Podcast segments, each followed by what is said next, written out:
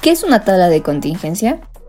Esta herramienta se conoce también como la tabla cruzada o como tabla de dos vías. Los objetivos de esta es ordenar la información recolectada para un estudio y analizarla si hay una relación entre las variables cualitativas. Las ventajas de esta es que facilita la lectura de los datos recolectados y disminuye el margen de error.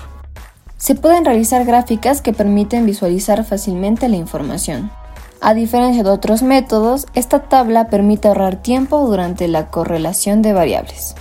Esta tabla ofrece resultados claros y precisos que permiten tomar mejores decisiones y crear estrategias basadas en los datos.